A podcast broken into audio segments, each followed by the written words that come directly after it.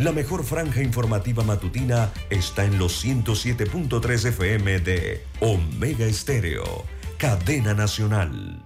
Las opiniones vertidas en este programa son responsabilidad de cada uno de sus participantes y no de esta empresa radial. Banismo presenta Pauta en Radio. Pauta en Radio.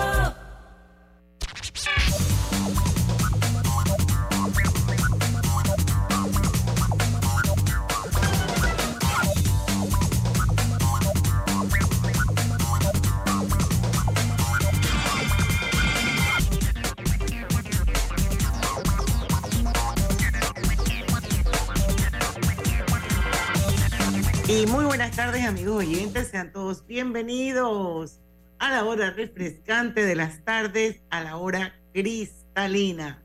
Ya son 36 años de calidad certificada, hidratando a toda la familia panameña. Bueno, damos inicio a nuestro programa de hoy, 5 de la tarde, eh, Pauta en Radio, martes, martes 24 de enero de 2023. Bueno, esto está por ahora Lucho Barrios aquí con nosotros en el Zoom. Ya está Griselda Melo conectándose. Buenas tardes a ustedes. Buenas tardes a todos ustedes. Roberto Antonio Díaz en los controles de Omega Estéreo. Buenas tardes, bienvenido, feliz martes. Y su amiga y servidora Diana Martán, le damos la bienvenida a todos ustedes a Pauta en Radio. Bueno, nuestro invitado de hoy, una vez más, está con nosotros. Estará a partir de las 5 y 10 el señor Belisario Castillo Sáenz. Él es abogado y experto en fintech. Se ha estado con nosotros aquí varias veces en Pauta en Radio. Él está en la firma de Signature Regional Law Firm, algo así se pronunciará. Pero bueno, vamos a repasar un poquito lo que es un fintech y él nos lo va a explicar porque él es el experto. Eh, y una pregunta se desprende aquí, ¿por qué es importante este modelo para Panamá? Eso va a ser a partir de las 5 y 10 de la tarde. Ya está con nosotros Griselda Melo, así que ya estamos equipo completo, ¿verdad, gente? Buenas tardes, buenas tardes. Buenas tardes, ¿cómo están? Todos bien, gracias a Dios. Oigan, hay un par de noticias interesantes. Una que dejamos ayer, esto, que ese no era el enfoque, porque originalmente lo que queríamos ver era la cantidad de despidos masivos que se habían dado en los Estados Unidos en estas eh, gigantescas empresas tecnológicas, entre ellas Google. Pero hoy hay una noticia también vinculada al gigante Google, y es que la justicia de Estados Unidos lo demanda por monopolio publicitario, señores. Dice que el Departamento de Justicia de Estados Unidos demandó a Google por su monopolio en el mercado de la publicidad en línea, según un documento judicial. La autoridad acusa al grupo californiano de haber abusado, abusado, esa es la palabra que usa, de su posición dominante para excluir a sus rivales. O sea, eso sí pasa ya, Lucho. Sí, aquí, aquí allá sí, allá, eh, y cuando usted lo analiza, Diana, tiene mucha, mucha razón, mucha verdad de lo que se dice, como excluye publicitariamente a sus competidores. exacto, o sea, eso, eso es eh, querer tomar el control de manera sistemática y de eso se trata. Em, de herramientas de alta tecnología utilizadas por editores, anunciantes y otros actores del mercado. El departamento y ocho estados más acusan al gigante tecnológico de abusar ilegalmente de su dominio en la publicidad digital y de violar la ley Sherman antimonopolio. Un, un gigante de la industria, Google, ha corrompido a la competencia legítima en la industria de la tecnología publicitaria al participar en una campaña sistemática para tomar el control de la amplia gama de herramientas de alta tecnología utilizadas por editores, anunciantes y corredores para facilitar la publicidad digital. De eso se trata la demanda. Así que no sé si ustedes quieren hacer algún comentario al respecto. Lucho, yo no, sé si, yo no sé si usted recuerda el otro día que el señor Biden hizo, hizo alusión a, a, Google y no, no de buena manera, indicando que como que tenían mucho poder, entonces había que limitar el poder. Nadie sabe si esto se desprende también de, de, de todo esto, ¿no? ¿Qué estará ocurriendo? ¿Qué están viendo ellos? ¿Qué está haciendo Google? El poder que tiene en estos momentos, el dominio que tiene sobre muchas cosas, no solamente en Estados Unidos, sino en el mundo. Bueno, sí, porque estamos hablando aquí de que la gran mayoría de los ingresos de Google, escúcheme bien la cifra esta, que es una cifra, wow, eh, la gran mayoría de los ingresos de Google, el 81% para ser específicas, en el año 2021, provienen de la publicidad. Y yo que por 30 años he navegado en esta industria, les puedo decir que los, puestos, los presupuestos de publicidad en tiempos de bonanza son sumamente atractivos, señores. Así es que si ellos se han llevado el 81% del pastel, imagínense ustedes esto, cómo estará la cosa. En 2021 estamos hablando de un ingreso de 209 mil, 209 mil millones por este concepto, una cifra que la convierte en la empresa de publicidad más grande del mundo. Yo creo que eh, eh, usted sabe que yo creo que al, yo no sé si a mediano plazo, a corto no va a ser, pero a mediano plazo, y, eso va muy ligado a lo que usted decía, los, de, de los despidos masivos, y ahora también anunciados por Spotify, Google, eh, creo que eh, Amazon ya entró en eso. No sé si la, la humanidad ha puesto demasiadas esperanzas en el mundo digital a la larga. Eh, y, creo que sí, yo soy de lo que piensa, aunque bueno, una manera de pensar, es una manera de pensar, no voy a corregir el mundo ni el mundo va a cambiar porque Lucho piense de una manera. Pero yo siento que hemos puesto mucho, en, mucha esperanza mundial en las empresas digitales, que a la larga cuando usted comienza a ver esta, este tipo de demanda, lo que dijo el señor Biden, al fin y al cabo ellos se han convertido, yo lo comentaba cuando, cuando leía lo de Biden, se han convertido en un ente más grande que el mismo gobierno de los Estados Unidos y que cualquier gobierno a nivel mundial. Es más, más grande que la suma de todos los gobiernos se han convertido estas empresas digitales. Y estas empresas digitales a su vez han, pasó con Uber, eh, que recordemos que ellos aceptaron haber incurrido en práctica monopolística. No, monopolística y se acuerda cuando, cuando las, prácticas estas que ellos alentaban a los taxistas para que se dieran las reyertas y todo esto en, Europa, eh, eh, no ha sido de la mejor ética. Entonces, este tipo de, empresas como Google vulnera muchas veces la privacidad de la persona, a lo que, si usted recuerda que lo comentamos en algún momento aquí, el mismo Apple ha tratado de regularlo a través de sus aplicaciones, cuando usted instala una aplicación en cualquier iOS, le dice solicitar que la que la aplicación no me siga, y usted le pone que no, para bloquear seguirlo. ¿Por qué? Porque si ahora usted habla o dice o hace una búsqueda, automáticamente el bombardeo de publicidad en cuanto a la búsqueda suya es, eh, es inmediato. Entonces, hasta cierto punto se vulnera un derecho tan vital como la privacidad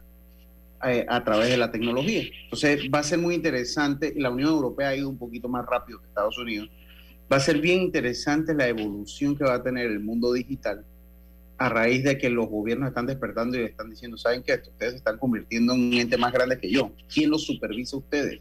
¿Quién supervisa a ustedes? Aquí ha habido cualquier cantidad de leaks de empresas donde pues la, vida y, y, los datos de muchas personas quedan expuestos. Entonces yo creo que los, los gobiernos poco a poco van despertando, sobre todo los del primer mundo, y se van haciendo estas preguntas. O sea, ustedes se están volviendo en un ente más grande que yo. Ahora, Lucho, también la cantidad de aplicaciones que tiene Google para nuestro uso diario, para guardar nuestras informaciones empresariales, personales. Hay, Google tiene una serie de plataformas que nosotros tenemos que usar. Imagínense, Google Drive guarda todos nuestros archivos. Y, ni mencionar, Google tiene eh, diferentes, aquí esto, eh, sabe dónde vamos con el Waze, el Google Map, el Sky. El mismo GPS, el mismo GPS de ellos. Bueno, pero al final, entonces, ¿qué proponen? ¿Qué proponen? No, yo, yo para mí, para mí tiene que venir una regularización de esta industria. O sea, tiene, tiene que venir una, tiene una regularización de esta industria. Pero, pero la regularización tiene que estar más orientada hacia lo que es el enfoque de la demanda, que lo que busca es que Google se deshaga del Google Ad Manager, que es Google Advertising Manager, que es la plataforma de gestión de anuncios, que eso es realmente lo que de alguna manera eh, hace que caigan en esas prácticas anticompetitivas eh, que están descritas en la misma demanda. Así que yo creo que aquí donde hay que enfocarse es en el Google Ad Manager. No, pero en esa demanda, Diana, pero no es la primera demanda que tiene Google. No, es la segunda. Recordemos que ellos también tienen un problema. Ellos tienen un problema que aquí lo comentamos en un jueves, en un jueves digital de, del que cómo iPhone o cómo iOS manejaba que nadie conoce tus datos y ellos sí. O sea, hay mucho, a raíz de esa, eso es una demanda, pero los problemas integrales del mundo digital en torno a ese tipo de prácticas monopolísticas, eh, eh, eh, pues vulnerar la privacidad de las personas son muchas. Entonces, por eso que yo hablo de evolución, son muchos aspectos, no solo esa demanda, son muchos aspectos que a mi juicio van a ir entrando en regular poco a poco a estos gigantes digitales. pero yo sí quisiera saber, y, lo voy a investigar así como por, por, por curiosidad periodística, ¿qué pasó con esa, esa demanda anterior? Porque esta es la segunda demanda antimonopolio importante presentada contra Google por el mismo Departamento de, Estado eh, en los últimos tres años después que en el 2020 anunciara junto con una coalición de fiscales generales la demanda por usar tácticas anticompetitivas para monopolizar legalmente, legalmente los mercados de búsqueda y publicidad en línea. Pero ¿qué pasó con esa demanda anterior, pues? Bueno, yo recuerdo que eh, aquí hay una que tuvieron que pagar 400 millones de dólares, que eso un, un pelo de un micho, decimos nosotros acá en el interior, 400 millones de dólares de una demanda por, por resetear a sus usuarios, que tienen varias, Diana. Hay que, lo que pasa es que hay que buscar cuántas tienen. Exacto, por eso te dije que yo, pero del Departamento de Justicia esta es la segunda.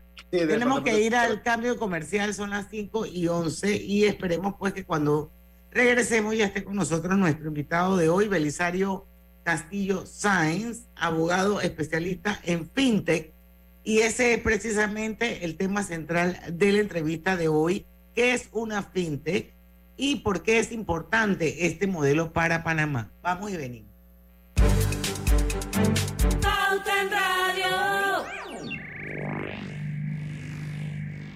Consolida tus deudas en una sola letra más baja y hasta recibe dinero en mano con un préstamo Casa Plata del Banco Delta préstamos con garantía de vivienda para salariados e independientes sin declaración de renta.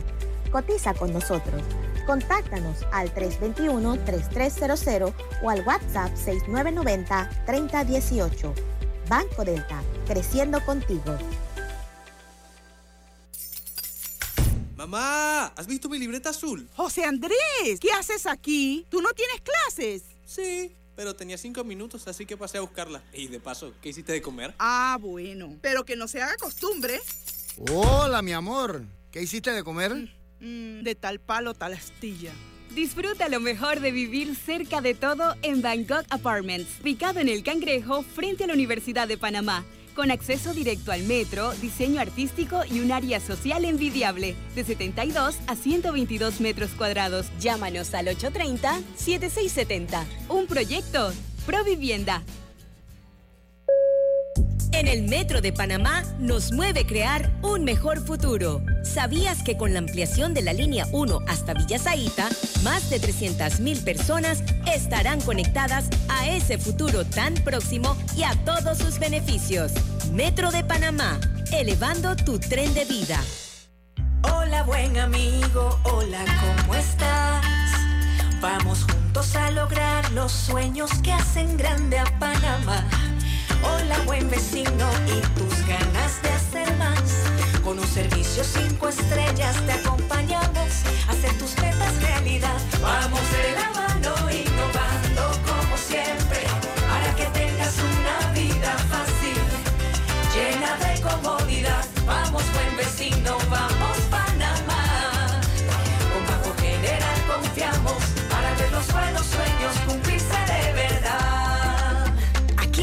para lo que necesites y mucho más. Banco General, sus buenos vecinos. Pauta en Radio, porque en el tranque somos su mejor compañía. Pauta en Radio.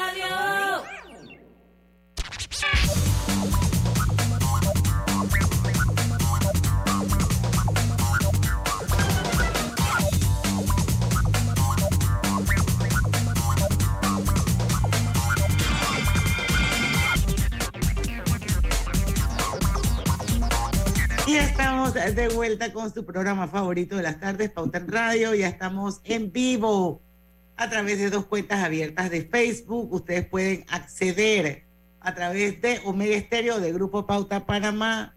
Pueden participar del programa. Así que también estamos en los 107.3 de su dial en todo el país. Bueno, les cuento que Drija tiene algo especial para ti y es desde ya y hasta el 31 de marzo por la compra de un extractor, una estufa y un horno empotrable Drija, podrás obtener la instalación gratis de, estas, de estos tres electrodomésticos solo con llenar el formulario en el código QR que obtendrás en la sucursal el día de la compra.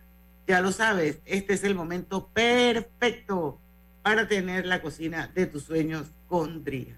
Don Belisario Castillo Sáenz, Qué Buenas bueno tardes, Diana, ¿cómo te tenerlo aquí en Pauta en Radio una vez más. Me encanta que esté con nosotros. Gracias, Diana. Muchas gracias por la invitación. Hola, Roberto. Hola, Griselda. Hola, Lucho. Saludos, saludos, hermano. Saludos, Belisario. hombre. Seamos serios porque vamos a hablar de un tema Sí, serio. claro que sí, claro que sí. Y además un tema, un tema súper interesante y que yo considero que merece eh, mucha docencia y quién mejor que el experto, don Belisario, una vez más nos acompaña hoy. Muchas gracias, bienvenido. ¿Qué es una fintech? Para ponerlo así en términos así como sencillos para que toda la audiencia entienda de qué se trata. Dime, Lucho. Ah, no, a- antes de, de empezar, nosotros tuvimos un programa, creo que fue el primer programa que Belisario estuvo con nosotros, hablamos un poquito de la fintech. Eh, recuerdo en ese programa, si no me traiciona la memoria, que hablábamos un poquito de eh, la fintech a, a nivel de finanzas y tratábamos de segmentarlas un poco de lo que eran los servicios tecnológicos bancarios, recuerdo. Estoy, estoy, en, lo, estoy en lo correcto, Belisario, ¿verdad? Financieros. Eh, Sí, financieros, exactamente, ¿no? Entonces, eh, y es bueno darle un repaso, volver a decir y hablar de fintech, porque cada día se vuelve más famoso el tema. Pero también sería interesante de hace dos años que estuviste acá con nosotros, también ver la evolución de la fintech, si ha existido una evolución en estos dos últimos años que en Panamá. Pero la, la pregunta, eh, yo creo que la mejor pregunta que empieza este programa es la que te acaba de hacer Diana, que de qué es una fintech. Bueno, fintech, como lo dice el nombre, es eh, finanzas tecnológicas. Son productos muy similares a los productos que ofrece el sector financiero tradicional, pero realizado por empresas que lo que te, lo que te dan es, como ellos dicen, eh, la, la realidad fintech, que siempre va a ser, debe ser más sencilla, más actualizada que lo que te da el sector, el sector financiero tradicional. Es decir, generalmente una fintech lo que va a hacer te va a dar un servicio financiero, un servicio financiero con una experiencia diferente. Pues un onboarding digital, que es decir, que todo lo vas a hacer a través tu, de tu celular. Entonces, ¿por qué es interesante? Porque en América Latina, eh, que es donde el sector que yo más estudio, nosotros tenemos un, un, un, un, si vemos América Latina como un continente donde hay un 51%, persona, 51 de personas bancarizadas, pero hay un 78% de personas que tienen acceso al Internet. Entonces tú tienes ese 20%, su- un poquito, un poquito más de 20%, que puedes incluir financieramente a terceras personas que el sector banca financiero tradicional no le ha llegado. Entonces ahí es donde entran las fintech. Entonces, ¿qué hace la fintech? Bueno, yo te voy a ofrecer a ti una pasarela de pago. Que una pasarela de pago? Es un sistema de pago. Pero mi sistema de pago no es como el de un banco que tú tienes que tener cuenta, hacer una debida diligencia, eh, aunque siempre se le pide la fintech debida diligencia, pero una debida diligencia más, vamos a ponerla más, más fuerte como la que hace un, como lo que hace un banco, sino que una, una, una, una debida diligencia de una, de una fintech, o sea que va a ser más sencilla, o quizás está estructurada electrónicamente, que lo que hace que la experiencia del usuario sea mejor a la que uno tiene con el servicio financiero tradicional.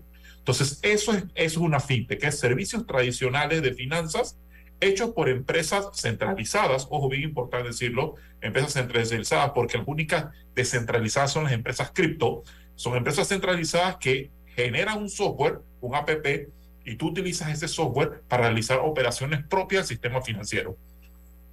O sea que yo no necesito tener una cuenta en un banco para poder tener hacer mis pagos a través de una fintech que yo bajo como si fuera un app en mi teléfono. Exactamente. Digamos, hay una fintech que te dan la ¿Y, facilidad. ¿Y cómo se paga ahí? ¿Cómo, cómo pagas eso? eso no está linkeado a ningún banco. Ellos tienen, la fintech tiene que tener una cuenta operativa, que ahí viene uno de los retos que tiene la fintech en Panamá, que es tener una cuenta operativa para poder operar. Y generalmente estas cuentas sí te la dan los bancos porque los bancos son los que están dentro del sistema, van, son los que están dentro del sistema. Entonces, eso lo podemos un poquito más adelante, que es la, la operabilidad de la fintech. En otros sí. países donde hay banco central, quien te da la cuenta para operar es el banco central, que es mucho más sencillo, pero en Panamá no hay banco central. Entonces, quien te va a dar esas cuentas tiene que ser un, un tiene que ser alguien que quizás en un momento es competencia tuya. Entonces, eso hace a veces que no sea justo con el desarrollador fintech. Entonces, eso son una de las cosas, por eso es el tema de la operabilidad tan importante. Pero sí, lo, lo, lo, que tú haces, digamos, hay una fintech muy interesante, que es la de Felipe Chanti, que, que, me gusta a mí mucho, que es Cuanto. Y esa fintech, digamos, mi oficina, nosotros no tenemos máquina para cobrar eh, con tarjeta de crédito. Pero si yo quiero cobrar con tarjeta de crédito, yo utilizo, el, el, la, utilizo la fintech de Felipe y lo, que, y lo que me hace esa fintech es que me da a mí el servicio para cobrar, poder cobrarlas a, mi, a mis, a mis a mis clientes con tarjeta de crédito, pagándole ah, una comisión por el servicio. Entonces, es como, un, es como, un, intermediario, pues. Exactamente. Lo que él te va a dar a ti es una, lo que te va a dar, lo que la fintech te va a dar es una, es una, es, te va a dar una operatividad que tú no tienes, similar al sistema financiero, pero bajo el desarrollo fintech que es completamente, que que es aparte, aunque sí se fundamenta en principios de las finanzas. Una, una pregunta, Belisario. Quiero traer, bueno, en el fondo son dos, pero voy a empezar por, por una. Eh, ¿dónde, ¿Por dónde nos vamos? O sea, como país, ¿no? Eh, porque tenemos que tener más desarrolladores de tecnología fintech, ¿sería la, la frase? ¿Son desarrolladores? O... Sí, desarrolladores. Desarrolladores, serían desarrolladores de tecnología fintech, por un lado. Y por otro lado, tenemos que trabajar en la población a ser más receptiva a la utilización de las tecnologías fintech. Entonces, en los últimos dos años, ¿se ha visto algún tipo de mejora, de progreso en ambos lados que te acabo de plantear, tanto en el lado del desarrollo de tecnología fintech como en el lado de las personas que, eh, que hayan que hayan abierto su mente o que hayan sencillamente adoptado la tecnología fintech como parte de su día a día? Sí, mira, yo creo que sí ha habido un desarrollo completo en fintech, sobre todo pandemia generó mucha industria fintech, mucha automatización de procesos y muchas empresas que entraran este, al desarrollo de este sector. Panamá es diferente porque Panamá tiene un, tiene, sí, tiene para crecer. Nosotros, a pesar de que tenemos un sistema bancario, el panameño no es una persona bancarizada no quiero compararme con Estados Unidos, que tiene un nivel de bancarización bueno, de 95%. Eh, eh, eh, eh, comparar peras con guayaba. Sí, pero si nosotros comparamos los índices de bancarización de Panamá con Argentina, Argentina nos supera en bancarización. Okay. Si nosotros comparamos de repente Panamá con Guatemala, sí superamos a Guatemala. Pero nosotros, pero digamos, si nos comparamos con Colombia, Colombia la bancarización ha sido vía fintech. ¿Por qué? Porque es mucho más sencilla de utilizar. Eh, digamos, un, digamos, sí, sí, ¿qué te puedo decir? Sí es necesario que lo hagamos, sí es necesario que se desarrolle, porque tienes un 50, tienes un 48% de una población que no, que no tiene, que no tiene, que no está incluida financieramente, y la fintech, al igual que por otro lado las cripto, te ayudan para ir incluyendo financieramente a todo este tipo de personas. Entonces, en Panamá sí, en Panamá sí ha, sí ha aumentado el interés por el desarrollo de la fintech. Hay fintech que han sido, hay otra que se llama Paydari, que es de un amigo mío que también es muy buena. Yo tengo varios ejemplos de fintech muy buenas, pero generalmente, ¿qué es lo que busca una fintech en Panamá? Desarrollarse en Panamá, pero buscar un mercado más grande, porque al final aquí somos 4.2 millones de personas. Ahora, Belisario, yo te escucho hablar y eh, eh, hablaste también de las cripto y todo lo demás, pero yo siento que el panameño común no ha entrado como en esa onda, no entiende qué es. ¿Crees que hace falta docencia Eh, ¿Vamos a pasos lentos, a pasos rápidos? ¿Cómo lo consideras tú? Mira, yo creo que lo que existe aquí es una desconexión entre tres, entre tres grupos, entre tres grupos económicos que actualmente todavía están vigentes. Tenemos la generación X, tenemos los millennials y después tenemos la generación Z. Yo lo que siento es que ahora mismo el los productos están hechos para baby boomers, generación X y poco a poco se ir incluyendo a los millennials. Pero tú no tienes productos listos para la generación Z. Porque esos no han llegado. Pero generación Z son muchachos que ya todo es automatizado. Exacto. Esas personas no te van a ir a una, no te van a ir, esas personas no van a ir a llenar una página en una sucursal, en un centro de a un depósito, ni a cambiar un cheque, ni nada. Exactamente. Entonces, yo siento que nosotros en Panamá no nos hemos preparado para esa generación. Sí, hay muchos sistemas que han mejorado. Algunos sistemas son de algunos bancos, a otros sistemas sí son de, de fintech puras, eh, que han ido creciendo y que comienza a darle servicio a bancos, sobre todo a bancos que no tienen ese, esa masa crítica de clientes para ellos mismos desarrollar el producto. Pero sí sigo sintiendo que existe una desconexión entre esos que están creciendo, que en su mayoría, y vamos a hablar de la urbe metropolitana, tienen un celular en la mano. Y para ellos la celular o el tablet es la manera como piensan. Entonces, ponerle a ese muchacho a decir, a mí, a mí lo que más me risa más de este país es que utilicemos el cheque. Ponerle a una persona, si tú vas con este cheque y vas a cambiar el cheque, una persona que dice, es que quiero el cheque, porque si no me pagas, el cheque rebota. Y eso es un pensamiento bastante prehistórico en financiera. Entonces, va, va a llegar un momento que yo digo, el cheque, yo, ojalá algún día se digitalice el cheque, porque si el cheque no se digitaliza, lo que va a pasar es que se va a dejar utilizar. Se va a desaparecer. porque las personas van a utilizar... Yo, la última vez que escribí un cheque fue en el año 2020, a principio de la pandemia. Más nunca en mi vida he escrito un cheque. Belisario, y, y, y, se llega al... al, yo en estos días me tocó ir a un comercio y decía solo efectivo. ¿Me fui? Sí. sí. Digo, ¿cómo? Solo efectivo. Aquí solo efectivo y si usted no tiene efectivo, no compre. Así es, pero vamos a seguir hablando del tema porque está bien interesante cuando regresemos del cambio, porque son las 5 y 25 minutos de la tarde. Vamos y venimos. ¿Vamos para la playa? Estoy. ¿Pal chorro? Voy. A hacer senderismo. Régete, voy. A acampar. Voy, voy, voy, voy, voy, voy. Sea cual sea tu plan, la que siempre va es cristalina. Agua 100% purificada. En Panama Ports nos sentimos felices de continuar apoyando el deporte. Mundial del Barrio es una historia de cambio y oportunidades para muchos niños y adolescentes. Seguimos apoyando para que sus sueños se hagan realidad. Hutchinson Ports, PPC. El Metro de Panamá insta a todos sus usuarios a cuidar sus instalaciones, manteniendo siempre todos los espacios limpios. En la vida hay momentos en que todos vamos a necesitar de un apoyo adicional. Para cualquier situación, hay formas de hacer más cómodo y placentero nuestro diario vivir. Sea cual sea su necesidad, en Hogar y Salud los apoyamos haciéndole la vida más fácil, porque contamos con la experiencia necesaria para recomendarle lo que usted necesite. Recuerde, Hogar y Salud les hace la vida más fácil. Atención, amigos de Veraguas, ya abrimos nuestra nueva sucursal en Boulevard Santiago. Estamos abiertos en todas nuestras sucursales del país y le hacemos su entrega de forma gratuita en Panamá Centro. Para mayor información, puede consultar en Instagram y Facebook. La vida tiene su forma de sorprendernos, como cuando un apagón inoportuno apaga la videoconferencia de trabajo. ¡Ay, a la vida! Y sin querer, se enciende un momento maravilloso con tus hijos.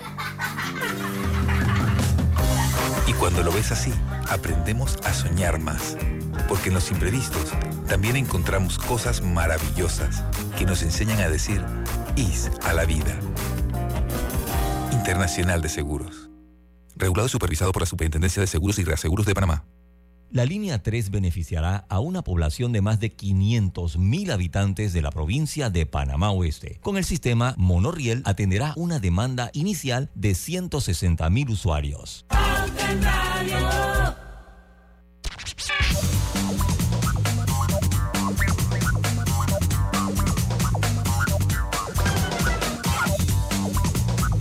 Y estamos de vuelta con más acá en Pauta Radio. Obtén tu asistencia viajera con la Internacional de Seguros para disfrutar tus aventuras al máximo y estar protegido pase lo que pase. Cotiza y compra en inseguros.com. ISA la vida, regulado y supervisado por la Superintendencia de Seguros y Reaseguros de Panamá. Adquiere innovación en cada rincón de tu cocina con Drija, una marca comprometida con brindar productos de la mejor calidad. Aprovecha desde ya hasta el 31 de marzo por la compra de tu extractor, estufa y horno empotrable. Drija recibe, Drija recibe la instalación básica. No esperes más y disfruta de la tecnología, durabilidad e innovación que solo Drija sabe ofrecer. Recuerda, Drija es la marca número uno de electrodomésticos empotrables en Panamá. A ver, ¿qué quedaba sobre la mesa, Lucho Griselda? Bueno, estábamos, estábamos, hablando precisamente de si Panamá se ha preparado, hemos, vamos en la carrera, vamos a pasos lentos. Belisario, yo te preguntaría, además de lo que conversamos en el Facebook, si usted no está conectado, conéctese porque la cosa está buena. Le preguntaba, eh, yo no sé si es que vamos a pasos lentos a propósito, eh, o hay sectores que dicen no, vamos, vamos aquí, vamos allá, o no, no lo hemos entendido en su totalidad. ¿Qué está, qué pudiera estar pasando detrás para que entremos en esa sintonía? Porque el mundo va hacia allá. Mira, yo, yo creo, primero, Panamá, los últimos cinco, siete años, ha estado huérfano de una legislación que quiera desarrollar esta industria. Para poder desarrollar la industria fintech es importante tener una, una regulación que ayude a su desarrollo. ¿Por qué? Porque vamos al tema de interoperabilidad. La fintech en Panamá, como le dije, para poder operar necesitan de un banco privado que le dé una cuenta para operar, ya que no tenemos un banco central que le daría la cuenta en otro sistema para que lo opere. Entonces, eso hace que, que sea más difícil el desarrollo de esta industria, porque al final tu producto tiene que tener, tiene que tener la entrada por un pier bancario que quizás no entiende lo que tú le estás hablando y te sale una persona de cumplimiento que al no entender lo que hace la fintech, lo que dice que no le podemos abrir la cuenta. Entonces, la única manera de poder, de poder subsanar eso es con una legislación que en verdad desarrolle el sistema fintech. Aquí nosotros tuvimos un, desarrollo de sociedades de emprendimiento. Yo quisiera saber cuál es el resultado de la creación de esas sociedades de emprendimiento después que se dieron, porque lamentablemente aquí en este país no manejamos data. Me gustaría decir, bueno, esto ayudó en tanto. Lo que sí te puedo decir que una ley fintech sí ayudaría a desarrollar este sector. Primero, porque, por, porque lo, que te, lo que le va a dar es certeza jurídica a las empresas que están en este sistema. Pero no tiene que ser una ley, como nosotros estamos acostumbrados aquí en, en, nuestro país, que una ley es como algo inanimado que ya está y, él, y con eso nosotros ya actuamos. No, las leyes en los para el sistema financiero tienen que ser dinámicas. Entonces, ante una ley que no es dinámica, que son, ojo, que son muy típicas en nuestros sistemas napoleónicos romanos, nosotros lo que tenemos que tratar de, de, de asimilar es buenas prácticas de otros países como Reino Unido. Reino Unido fue el primero que creó el sandbox regulatorio o arenera regulatoria. ¿Qué es esto? Que cuando tú tienes un producto fintech, tú te vas al regulador que puede que vea esa área y tú le llevas tu, tu producto, el regulador lo recibe y el regulador te autoriza a ti para operar. Nosotros no tenemos sandbox regulatorio en la República de Panamá, no tenemos arenera regulatoria. En, Costa, en Colombia hay una arenera regulatoria. Si nosotros tuviéramos una norma que dice que las, las, los super, las superintendencias pueden, pueden, pueden eh, autorizar fintechs que estén dentro de su circunscripción, es decir, dentro de su competencia, nosotros tuviésemos más, más fintech. ¿Por qué? Porque esas fintech ya tuvieron un sello del supervisor diciendo, mira, tu producto nosotros lo analizamos y tu producto nos parece que es un producto que puede operar. Tú cuando vas con eso a un sistema que te va a aperturar una cuenta, se te va a hacer más fácil abrirla. ¿Por qué? Porque el supervisor de esa fintech en específico dijo que, hey, estos señores pueden operar con este producto. Entonces, nosotros no tenemos una ley que diga ¿Y, eso. ¿Y qué tenemos que hacer para que eso pase? Porque eso nos resta competitividad, Belisario. Mira, yo sí, totalmente, totalmente. Nosotros, nosotros estamos, nosotros poco a poco, nosotros estamos viendo la realidad de muchos países de Sudamérica que nosotros mismos estamos acabando con nuestra competitividad. Entonces, eh, ¿cómo se puede hacer? Hay dos razones, hay, dos hay dos formas. Prim la forma, consideración que eso tiene que ir a la asamblea, ¿no? Pero hay dos formas, hay dos formas. La primera, que el propio supervisor ¿Qué sería? Asumiendo una postura, no tanto de supervisor, sino también como un, como un ente que ayuda para el desarrollo de las políticas económicas de su país. Diga, mira, yo voy a hacer mi sambo regulatorio. Estamos hablando de un superintendente de banco. Sí, yo, yo, considero que la superintendencia de banco, la superintendencia de seguros y la superintendencia de mercados financieros. De, de, de mercado de valores. De, mercado, de mercado de valores, perdón. Yo creo que esas tres superintendencias, por las facultades que ellas tienen para regular vía acuerdo, reglamentar, perdón, vía acuerdo, ellas pueden establecer sambos regulatorios si ellas en verdad quisieran desarrollar el, el servicio, desarrollar otros productos en pos de la República de Panamá. Si los superintendentes consideran que su ley o sus asesores legales, que puede pensar diferente a, a, un servidor, dicen, no, nosotros no tenemos esa facultad, entonces sí tenemos que hacer una norma. Entonces tenemos que hacer una norma dándole la facultad a ellos para que lo hagan. Para mí no es necesario, pero bueno, si hay que hacerlo, se va a la asamblea y se hace. Pero, pero Belisario, pero, pero, Belisario, aquí tenemos una, una ley cripto que ya fue vetada. Estamos hablando del cripto, o sea, pero es para poner el ejemplo de, del periplo que debe pasar para que algo como esto tenga una ley. Sí. Porque todavía el sol de hoy la ley de cripto no existe. Se aprobó, allá quedó, la vetaron, en fin. Eh, o sea, definitivamente que sería muy difícil con la... Es que no me quiero meter en política, porque no debe, pero, pero, pero en el fondo no hay manera de uno obviar el tema. O sea, ¿cómo hacemos para decirle a los diputados, señores, es necesario? Eh, eh, hasta el punto, ¿cómo hacemos? Lo, lo, que pasa, lo que pasa es que, Lucho, la visión de país te tiene que llevar hacia allá. O sea, si, si nosotros somos un centro financiero, si nosotros somos un hub logístico, si nosotros somos un canal, lo más sencillo es desarrollar este tipo de servicio en esa Así franja canalera. canalera. Claro, claro. Eso, lo, lo, lo, que pasa es que, digo, nosotros podemos presentar por, por posturas privadas y como posturas privadas tratar de llevarlas hacia adelante eh, ser un poco más abierto en las discusiones, porque sí, yo te he dicho siempre que yo siento que la discusión de, de cripto eran unos los que tenían una percepción de la norma y se hizo con base en la percepción de ellos y no tomaron los comentarios, las recomendaciones entre, de otros, en, entre ellas las que ellos di a la, a la norma. Entonces, eh, pero yo creo que sí se puede. Mira, hubo el, el expresidente Varela sacó una ley que le decían la ley que eran como, tenía como cinco normas y él tenía una parte fintech si tú sacas esa parte de fintech que no era mala, era una buena redacción y se mejora a la actualidad de ahora, quizás podamos ten, tener, tener una mejor norma, porque ya tenemos elementos positivos en la regulación que nos ayudan. Primero, tenemos eh, AMPIME, eh, la autoridad de la pequeña, mediana empresa, de la, de la, de la micro, pequeña y mediana empresa. La fintech en un principio van a entrar ahí, Así es. Lo que nosotros claro. tenemos que tratar es de cambiar la percepción de AMPIME, porque nosotros cuando hablamos de AMPIME pensamos en qué? Boneros, no. Una finta que empieza siendo una pyme. Entonces, eh, y hay muchos beneficios fiscales que tienen AMPIME a empresas que se registren en, en, en que, que, se registren en su, en su base de datos. Entonces, ¿Y cómo han hecho las fintech, la fintech que sí, como Quantum, por ejemplo, que me parece que, que ha sido eh. muy buena? y se ha podido posicionar. ¿Cómo, ¿cómo hicieron disculpa? ellos? ¿Cuál, ¿Cuál, disculpa que no te escuché bien? Yo ¿La creo de cuánto? Ah, sí, okay. la de Felipe. Ajá, la de perdón. Felipe.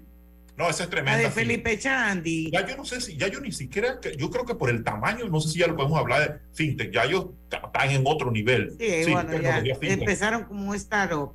Sí, ellos, Ahora, yo me acuerdo, y contestándole un poco a Lucho la pregunta que nosotros tuvimos un anunciante aquí Sí. y que me parecía que era una buena, buena Sí. opción. ¿Qué pasó? No sé, se llamaba Pagos Flex. Ah, Pago Flex. Pagos estaba Flex, buscando. que era, ¿cuál era la de que era la de Joel Betzac y bueno estaba dirigido si yo mal no recuerdo como a otro al mercado ese del jardinero del electricista que todavía cobra en cash. Sí. esto y que entonces esto tú le pagabas a través de la eso pues de las tarjetas de crédito y entonces el, tipo- la- la- el, el jardinero cobraba su plata enseguida y yo mismo le traía la plata al tipo yo no me acuerdo cómo era la logística pero me parecía bien interesante y la verdad es que nunca más he vuelto a hablar con ellos y no sé qué pasó, pero me imagino que lo que pasa aquí en Panamá, pues con todas estas iniciativas.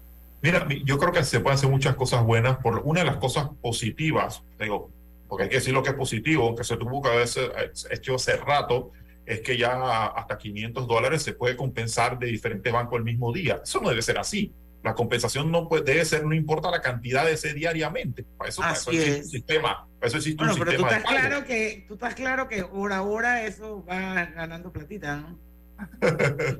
Sí, pero sería muy bueno que se tuviese. ¿Por qué? Porque así se pueden generar mayores fintech que puedan darle ese servicio. Lo que pasa es que nosotros, yo, yo, yo siento que, que no entendemos, como tú lo has dicho, Diana, que existe un sector que tú no vas a poder bancarizar tradicionalmente. Exacto. Porque tienen otra percepción. Pero esas personas a través de fintech tú puedes darle todo este tipo de servicios. Claro, y te pongo un ejemplo, la señora que está trabajando conmigo aquí en la casa, ella no tiene absolutamente ninguna cuenta, pero ella tiene un celular que tiene internet.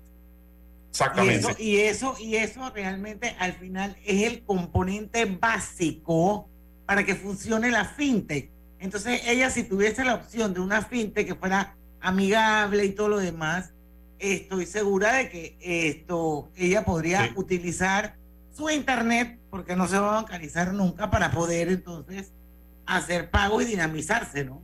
Totalmente. Y entonces esa, ese, ese bracket que quizás te va de personas que tienen ingresos entre 100 a 500 dólares, lo estás incluyendo financieramente. incluyendo financieramente le estás dando le estás dando la posibilidad de desarrollarse eficientemente dentro de un mercado. El problema es que al no tener ese tipo de servicios, lo que estas personas caen es en el uso efectivo, en el agiotismo, con personas que te pegan 100, te prestan 100 dólares y quedas pagándole mil dólares solamente de interés porque no tienen licencia, no están regulados, pero eso no se entiende. Entonces, esas son las personas que están en la calle diariamente, que transaccionan diariamente y que tienen celular. Por eso es que lo digo, lo más importante para entender todo lo que uno puede creer en el sector fintech es viéndose el índice de penetración del Internet en Panamá, casi 80%. Es altísimo, así mismo es, pero, pero esto definitivamente vamos a cerrar el bloque porque son las 5 y 41. Yo creo que como tú dijiste al principio, la inclusión eh, financiera es un reto y es un reto importante sobre todo en países como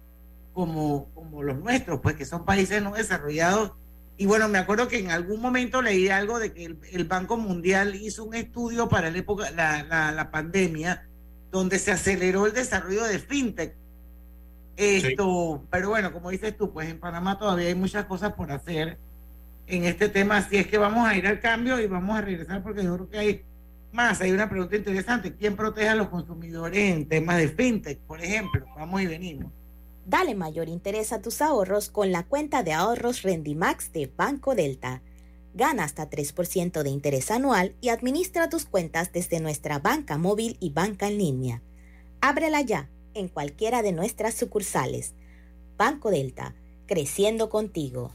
En Panama Ports nos sentimos felices de continuar apoyando el deporte. Mundial del Barrio es una historia de cambio y oportunidades para muchos niños y adolescentes. Seguimos apoyando para que sus sueños se hagan realidad. Hutchinson Ports, PPC. La vida tiene su forma de sorprendernos, como cuando un apagón inoportuno apaga la videoconferencia de trabajo. ¡Ay! Y sin querer, se enciende un momento maravilloso con tus hijos. Y cuando lo ves así, aprendemos a soñar más. Porque en los imprevistos también encontramos cosas maravillosas que nos enseñan a decir IS a la vida. Internacional de Seguros. Regulado y supervisado por la Superintendencia de Seguros y Reaseguros de Panamá. Los trabajos en las estaciones de línea 3 en Ciudad del Futuro, San Bernardino, Nuevo Arraiján, Vista Alegre, Cerro Silvestre, Nuevo Chorrillo, Burunga, Arraiján y Loma Coba se evidencian con facilidad. Conoce a uno de los mineros profesionales de Cobre Panamá. Mi nombre es Carlos Gómez y dirijo el área de arqueología de Cobre Panamá. Mi trabajo es emocionante porque es investigar el pasado de culturas de hace 2.300 años. Yo exhorto a los jóvenes que estudien arqueología que hace falta y un proyecto longitudinal como este ofrece las oportunidades para insertarse. Sigue la historia de este panameño en nuestras redes sociales arroba Cobre Panamá y descubre por qué Cobre es el futuro. La pérdida de audición inducida por ruido es una condición que puede pasar inadvertida por años hasta que llega una señal de alerta. ¿Sabías que ruidos cotidianos por encima de 80 decibeles pueden causar daño irreversible a tu audición? Fundación Oír es Vivir. Teléfono 317-0562. El Metro de Panamá insta a todos sus usuarios a cuidar sus instalaciones, manteniendo siempre todos los espacios limpios. Pauta en Radio, porque en el tranque somos su mejor compañía. Pauta en Radio.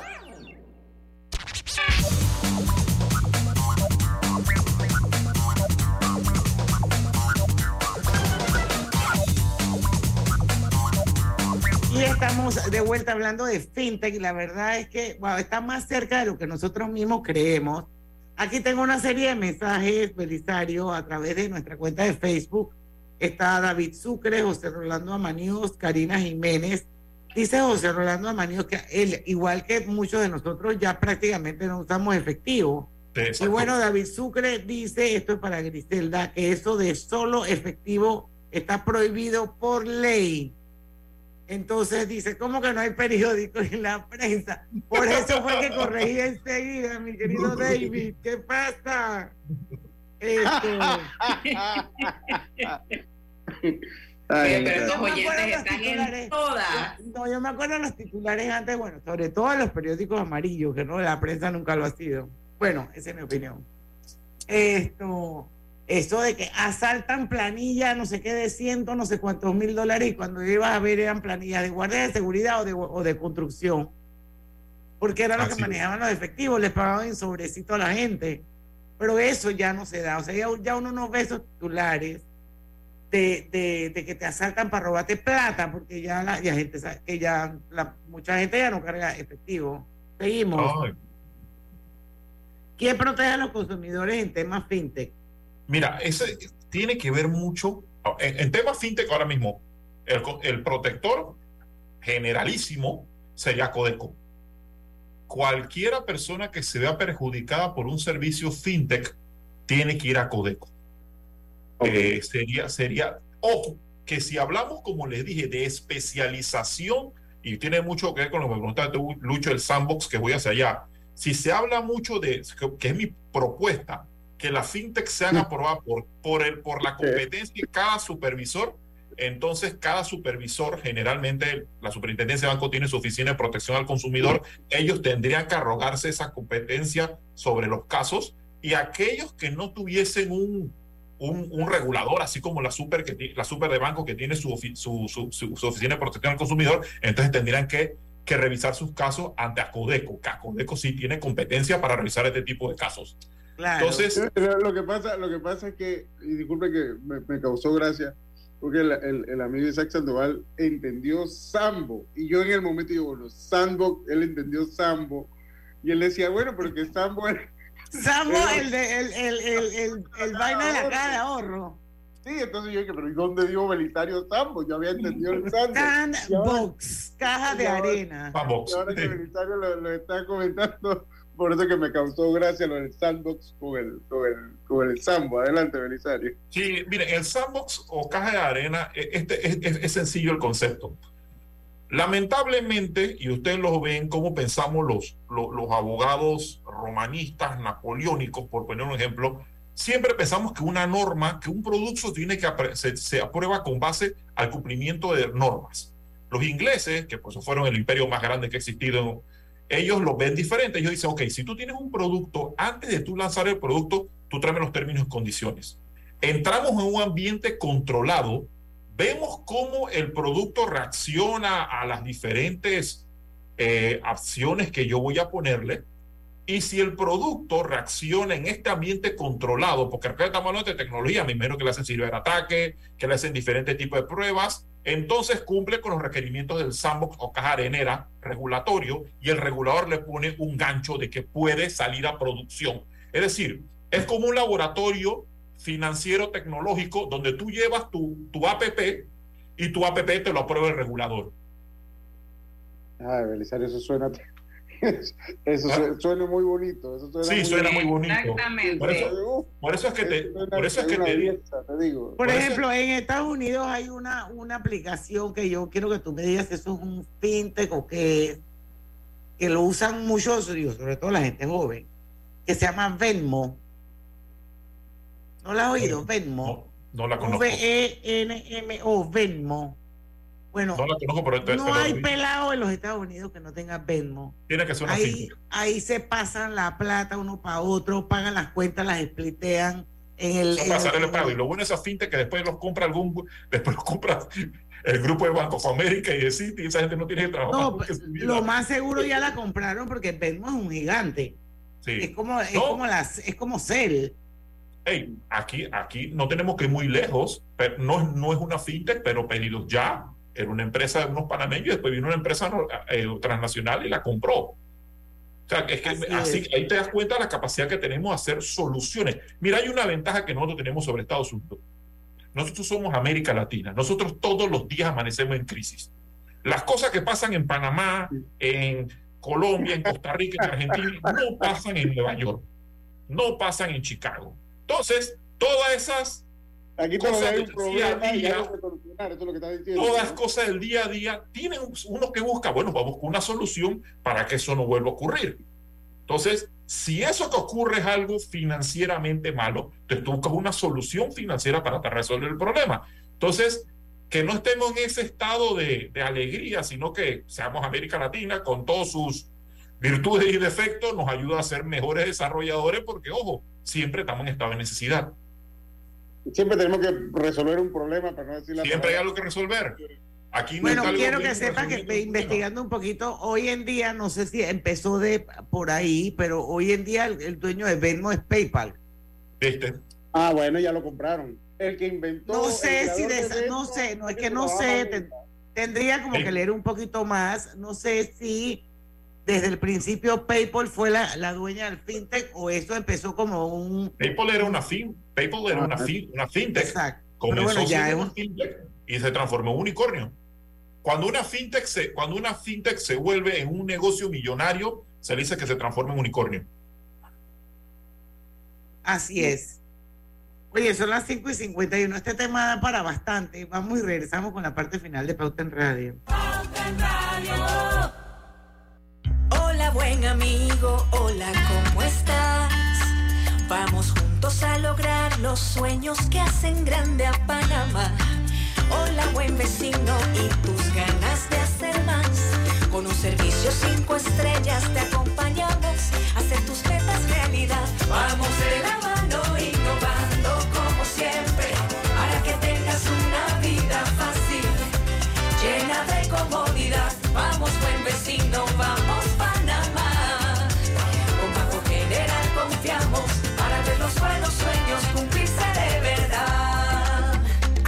Para lo que necesites y mucho más. Banco General, sus buenos vecinos. En el Metro de Panamá nos mueve crear un mejor futuro. ¿Sabías que con la estación Aeropuerto en Tocumen facilitaremos la movilidad a diferentes destinos? Además, con la construcción de la línea 3 a Panamá Oeste, movilizaremos a más de 160 mil pasajeros diariamente. Metro de Panamá, elevando tu tren de vida. Conoce a una de las mineras profesionales de Cobre Panamá. Mi nombre es Nancy Melina Lazo Toribio. Todo inició cuando se me presentó la oportunidad de formar parte del grupo de formación. Se me cumplió el sueño, no solamente de ser operadora de equipo pesado, sino que también me dieron la oportunidad de ser entrenadora de uno de los equipos más grandes que llegó aquí a Panamá. De los mayores retos ha sido este, poder hacerlo bien. Sigue la historia de esta panameña en nuestras redes sociales, arroba Cobre Panamá, y descubre por qué Cobre es el futuro. Si desea que sus colaboradores trabajen desde su casa, podemos ayudarle. En Solutexa somos expertos en aplicar la tecnología a las técnicas y trabajos de oficina. Contáctenos en solutexa.com.pa o al 209-4997. Solutexa.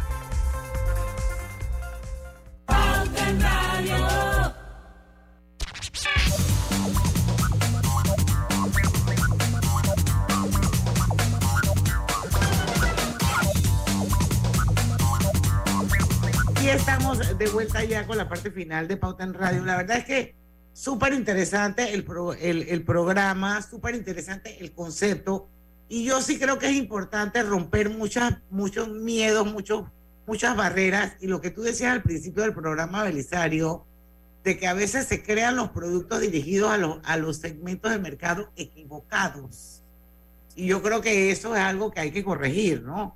Así es que entonces, esto, no sé si, si de repente estos últimos seis minutos que tenemos de programa hacemos como una serie de conclusiones de la importancia de la fintech y por qué Panamá, que tiene muchas, eh, eh, muchos beneficios, tiene muchas características que lo hacen que puede hacer un país bien competitivo, como la conectividad, eh, la logística, el canal de Panamá, el, mismo sistema bancario, la dolarización. O sea, ¿cómo es posible que aquí en Panamá no exista una ley que promueva las fintechs? Y las fintechs lo que tienen, pienso yo como, como objetivo es toda esa gente que no está bancarizada, que son más del 50% de la población, pero que la mayoría tiene internet, pueda utilizar esas pasarelas para poder hacer sus pagos y, de alguna manera entrar en el sistema.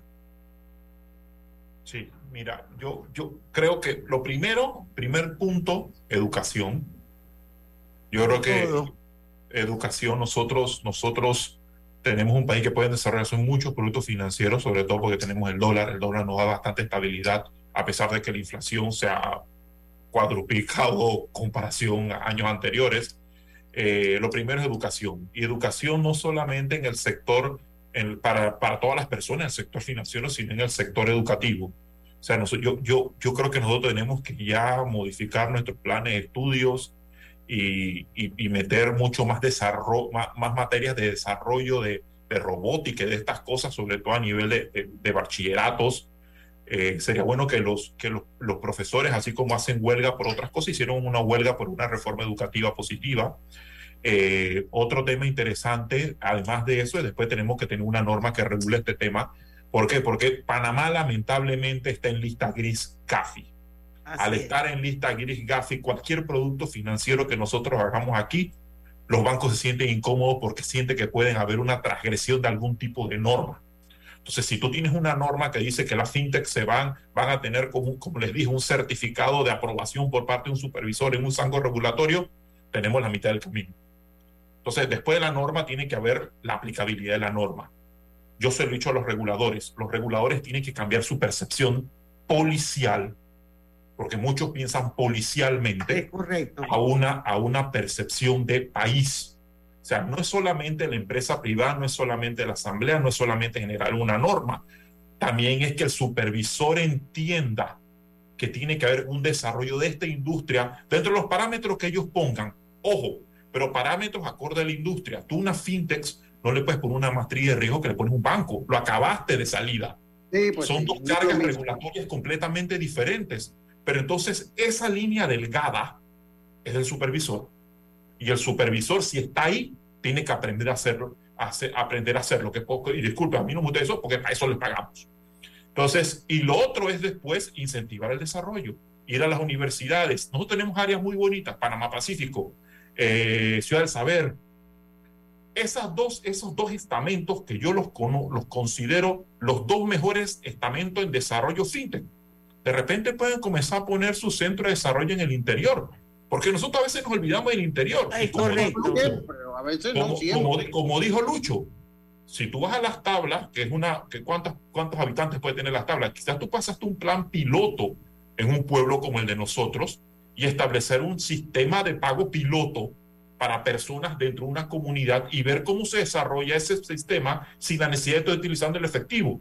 Porque a veces las pequeñas comunidades son buenas para, para desarrollar un plan piloto y ya después te puedes ir San Miguelito y vas a tener un core de clientes, porque al final son clientes. El problema es que nosotros no vemos ese branch de personas Exacto. entre, es y dólares como clientes, son clientes. Hay una desconexión total, hay una desconexión total, así mismo es. Beli, dice Ernesto Moreno, porque no quiero que se me acabe el programa, me gusta complacer a la audiencia, que qué significa un abogado napoleónico romano.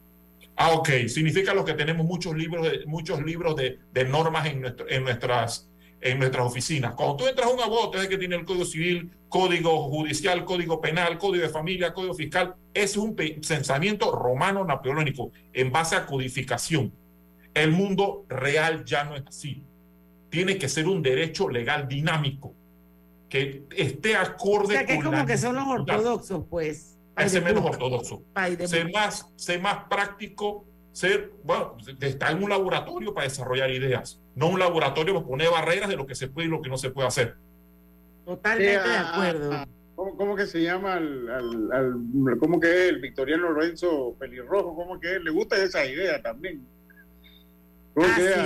Ah, él, dice, a ver, a la reencarnación ah. albina de Victoriano Lorenzo. este es el Fulo Linares. Mira, con el Fulo, el Fulo es de lo que no quiere el fintech. Él y yo hemos tenido debate Fulo, yo lo respeto y estoy muy de acuerdo con mucho de su pensamiento. Él es lo que dice, ven, y nosotros necesitamos una ley fintech. Yo digo, no, Fulo, yo creo que sí lo necesitamos porque lamentablemente estamos en Panamá. Y nosotros, y nosotros en, en listas grises somos como campeones olímpicos bueno, es que esa vaina, eso, eso le revuelve el estómago. O sea, ese se le sale al victoriano Lorenzo de verdad. a mí, pero, eso, eso es otro foro. Así es, son las seis de la tarde, llegamos al final de Pauta en Radio. Mañana vamos a tener un programa súper interesante, va a estar con nosotros Giovanna Cardeliquio, eh, ella es la gerente general de APC Intelidad y ahora hay un apellido más, An Experience Company. Así que vamos a ver de qué se trata esto y por qué ahora se llaman así. Y bueno, vamos a revisar un poquito lo que es el historial de crédito, la importancia de mantener un buen historial de crédito. Mañana a las 5 de la tarde nos esperamos aquí. Lucho, ¿te ibas a decir algo? Sí, no, nada más que alguien decía la ley de extinción de dominio para el lavado de dinero digital. Ya ahí tiene a alguien. Ya tú sabes de quién puede venir ese, ese chat. Saludos. Hay que traer penalistas para eso. Y tú sabes quién es el penalista del grupo. Sí, sí, sí. Bueno, mañana a las 5 de la tarde los esperamos aquí mismo, porque en el tranque somos tu mejor, compañía. Hasta mañana. Banismo presentó Pauta en Radio. En el Metro de Panamá nos mueve crear un mejor futuro. ¿Sabías que con la ampliación de la línea 1 hasta Villa más de 300.000 personas